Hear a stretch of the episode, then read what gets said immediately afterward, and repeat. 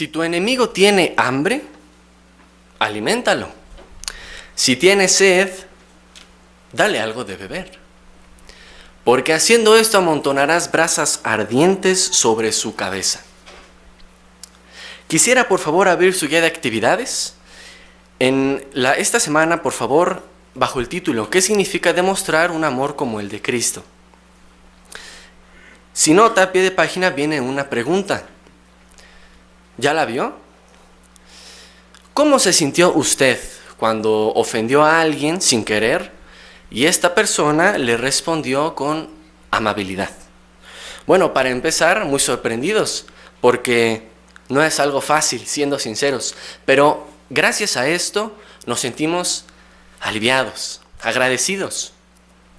¿Será que a esto se refería Jesús con la frase amontonar brasas ardientes sobre su cabeza? ¿O era más algo literal, poner objetos calientes sobre la cabeza de alguien a modo de hacerle daño? Era nuestro enemigo. Pero no, Jesús no se refería a eso. Jesús se refería a que el mal siempre es vencido por el bien y que aparte trae buenas consecuencias. ¿Qué ejemplo tenemos hoy en día de esto? ¿Conoce usted a el mejillón?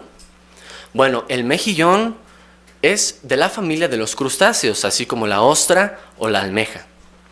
Y a pesar de que no es el más grande, ni el de mejor apariencia, y que aparte no tiene un cerebro, el mejillón nos enseña lecciones muy importantes hoy en día. Y es que el mejillón solamente tiene una labor en toda su vida. El mejillón se adhiere a una superficie dura, sólida, y empieza con esta labor que es la de purificar agua. El mejillón deja entrar agua en su caparazón, después lo cierra y empieza un procedimiento que cuando el mejillón expulsa el agua, esta sale limpia, sale pura.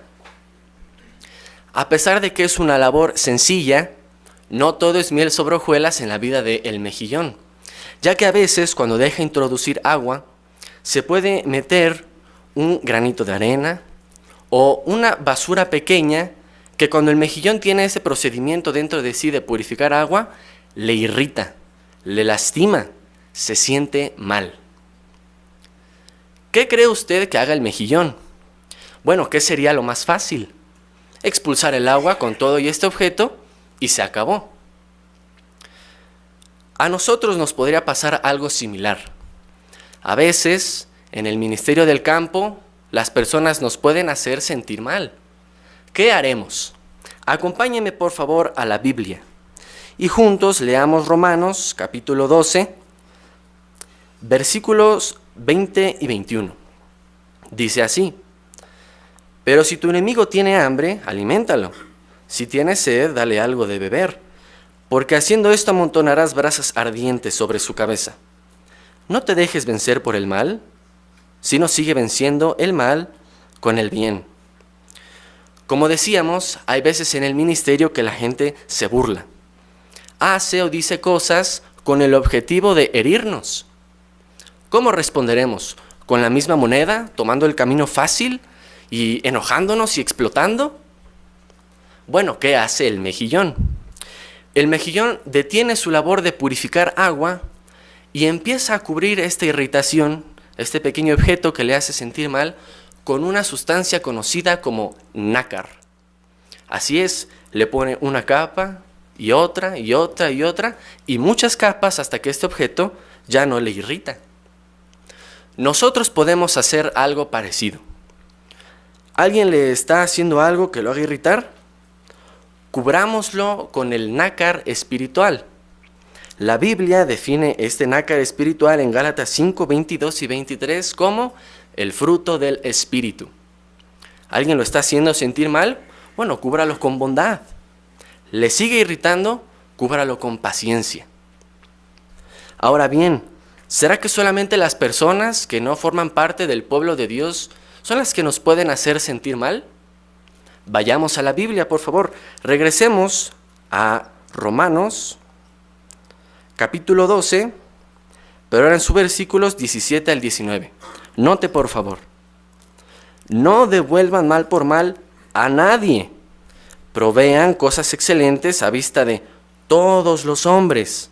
Si es posible, en cuanto dependa de ustedes, sean pacíficos con todos los hombres.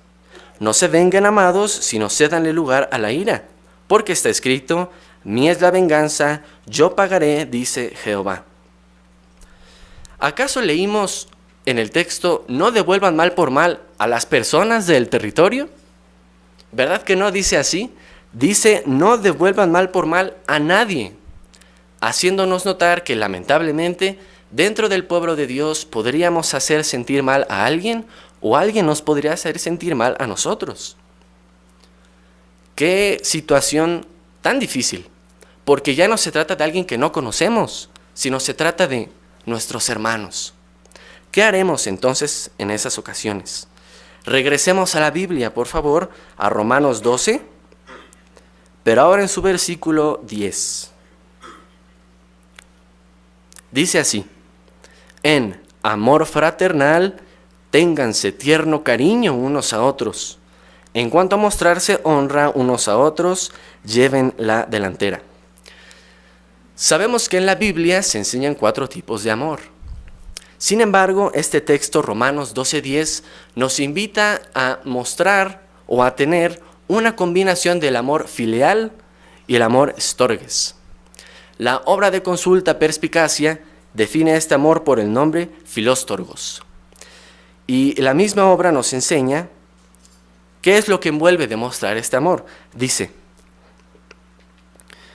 es un cariño afectuoso e íntimo como el que se tiene con la familia. Preguntémonos, ¿estamos tratando a nuestros hermanos como tratamos a nuestra familia cercana? Bueno, seguramente así es. Sin embargo, en Primera Tesalonicenses, texto que les voy a pedir por favor que me acompañen a leer, Primera los Tesalonicenses 4, 9 y 10 nos invita a hacerlo de una forma más plena. Primera los Tesalonicenses 4 y 9 y 10 dice así, Sin embargo, respecto al amor fraternal, ustedes no tienen necesidad que les escribamos, porque Dios, porque ustedes mismos son enseñados por Dios a amarse unos a otros y de hecho, lo están haciendo para con todos los hermanos en toda Macedonia. Pero los exhortamos, hermanos, a que sigan haciéndolo en medida más plena. ¿Por qué será que este texto nos anima a hacerlo de una forma más plena? Bueno, ¿recuerda el mejillón del que hablamos al principio? Después de todas esas capas que le puso a la irritación de nácar, un pescador se mete al mar, despega los mejillones y cuando los abre, ¿con qué se encuentra? Así es, se encuentra con una perla, una joya de gran valor. ¿Con qué nos encontraremos nosotros?